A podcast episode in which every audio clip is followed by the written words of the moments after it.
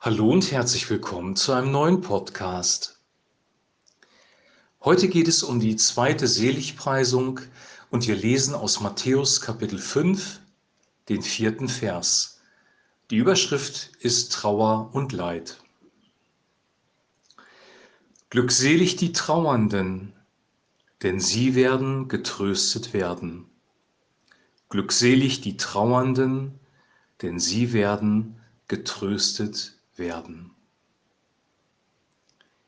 Soweit der heutige Text. Die Trauernden können auch mit die Leidtragenden übersetzt werden, also trauern, Leid tragen, innerlich wirklich bewegt sein durch Trauer.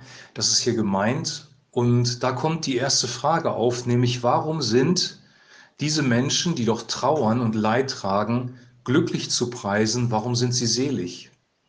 Das ist eine wichtige Frage. Hat das irgendwas mit einer merkwürdigen Vorstellung von Leid zu tun. Wenn wir uns, je mehr wir uns quälen, desto näher kommen wir Gott. Oder hat das irgendwie damit zu tun, dass Leid verherrlicht wird? Ich glaube, das ist nicht der Fall, sondern hier geht es ja um die Menschen, die in dieser, in dieser Welt unterwegs sind. Wir haben gestern über die Armen im Geist gesprochen, diejenigen, die merken, sind bedürftig. Dann geht es um die sanftmütigen morgen um diejenigen, die vernünftig mit anderen umgehen, die ein sanftmütiges, gelassenes, ruhiges Herz haben. Also hier geht es offensichtlich auch um unser Verhalten in der Gesellschaft. Wir werden die kommenden Seligpreisungen auch daraufhin beleuchten und um, um unsere Beziehung zu Gott. Und ähm, deswegen muss eine andere Bedeutung sein. Also was bedeutet es, dass die glückselig gepriesen werden, die trauern oder die Leid tragen?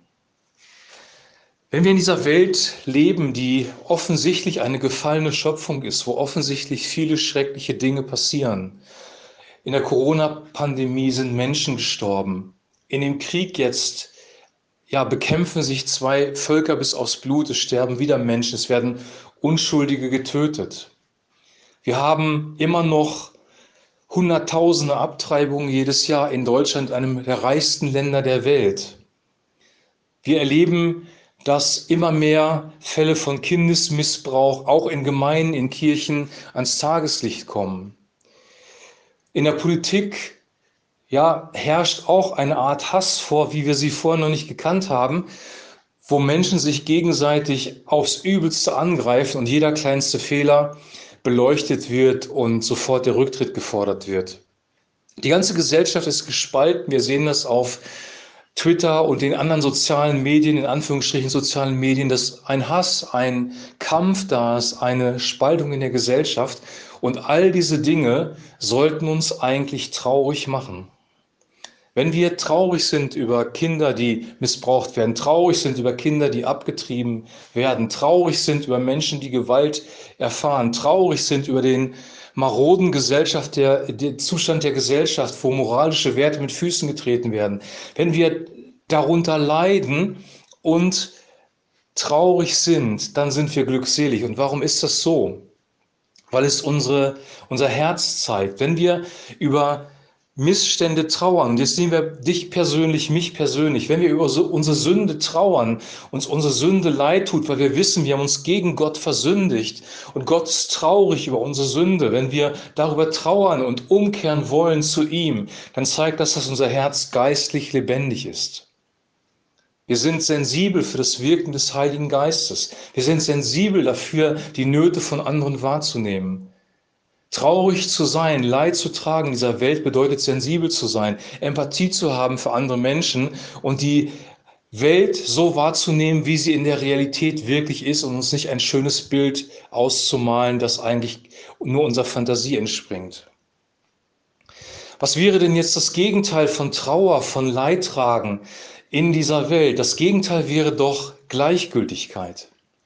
Wenn dir deine Sünden komplett gleichgültig sind und es dir völlig egal ist, was Gott darüber denkt, wenn es dir gleichgültig ist, dass wir Hunderttausende von Abtreibungen in diesem Land haben, eines der reichsten Länder der Welt, wenn es dir gleichgültig ist, dass Kriege stattfinden, dass Menschen getötet werden, dass Kinder missbraucht werden, wenn dir das gleichgültig ist und du nur deinen Spaß im Leben haben willst, eine gute Urlaubsreise, ein gutes Essen, Möglichst viel Freizeit, möglichst wenig Arbeit, nur mit Menschen zusammen sein, ja, die dir nach dem Kram passen.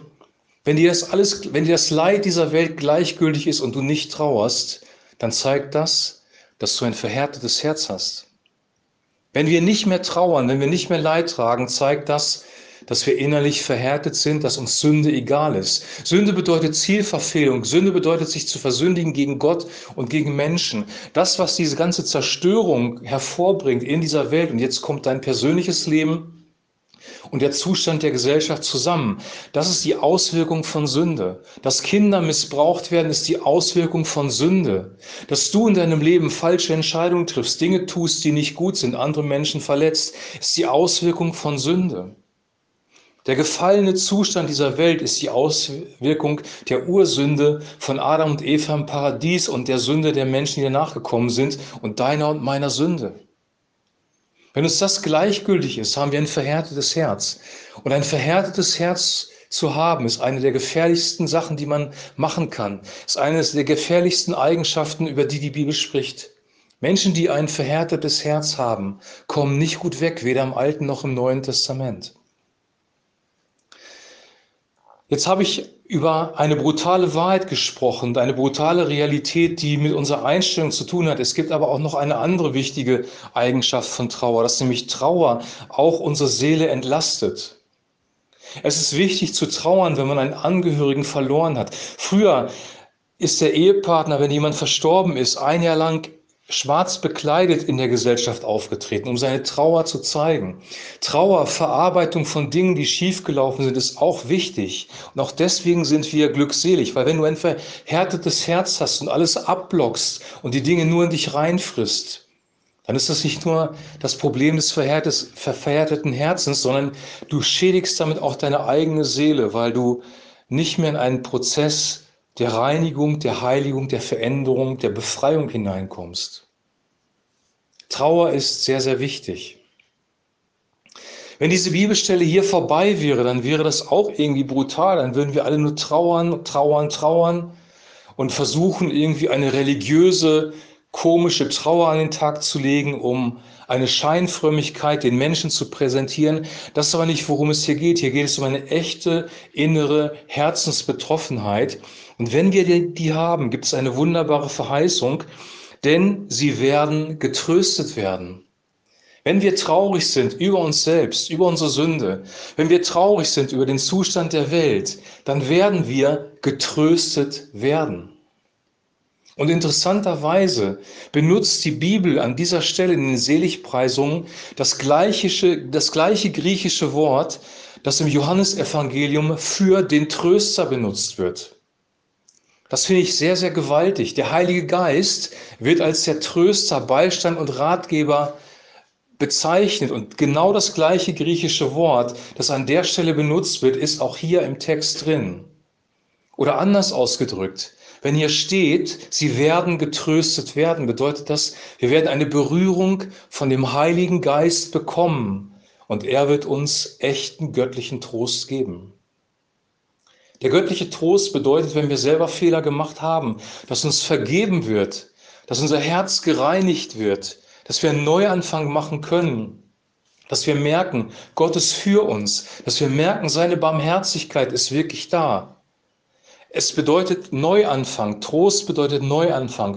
Trost bedeutet aber auch neue Hoffnung, neue Perspektive zu bekommen. Der Heilige Geist blickt in die Zukunft und sagt hier, was deine Berufung ist, was Gott mit deinem Leben vorhat. Er macht dir Christus groß. Er, er lenkt deinen Blick auf das Gute, Schöne und Vollkommene. Der Heilige Geist ist der wahre Tröster und dieser Tröster, und das ist das völlig abgefahren an dieser Stelle, finde ich mal, in Galater 5, Vers 22, bringt auch die Freude.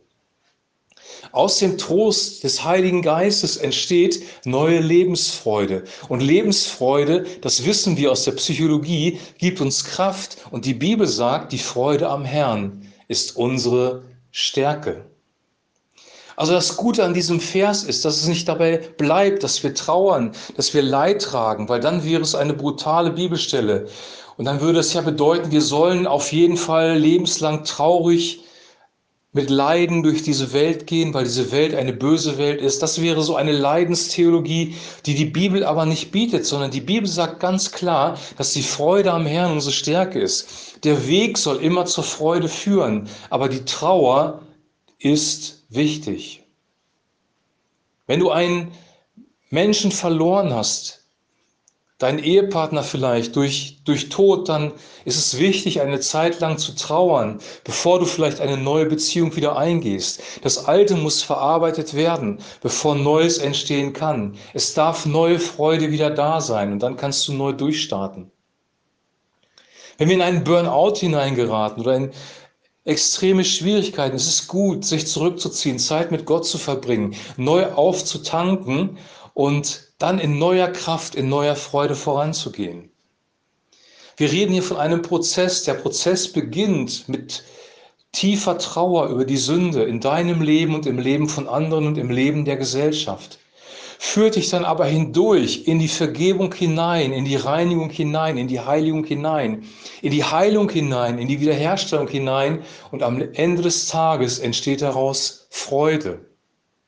Das alles ist wichtig zu bedenken, wenn wir diese Bibelstelle lesen. Und daher ist es wirklich so, und das steckt alles eigentlich im ersten Wort drin, glückselig sind die Trauernden. Glückselig. Wir haben gestern darüber gesprochen, dass glückselig bedeutet wirklich gesegnet und glücklich. Glückselig drückt das eigentlich ganz gut aus. Gesegnet und glücklich. Gott möchte, dass du gesegnet bist und dass du glücklich bist. Und der Weg dahin geht durch die Trauer hindurch. Ich wünsche dir und ich wünsche auch mir persönlich, weil ich das auch brauche, dass wir diese Wahrheit der Trauer und des Leides für unser Leben annehmen, aber in einer guten geistlichen Art und Weise, nicht in einer mystischen Leidensreligion, nicht in einer permanenten depressiven Haltung, um ein religiöses einen religiösen Schein vorzuspielen, sondern in wahrer Herzenstrauer über den Zustand der gefallenen Welt, die uns dazu bringt, dass wir dem Tröster begegnen und wirklich neue Freude empfangen. Und diese Freude, die wünsche ich dir und die wünsche ich mir. Ich wünsche dir jetzt noch einen super gesegneten Tag.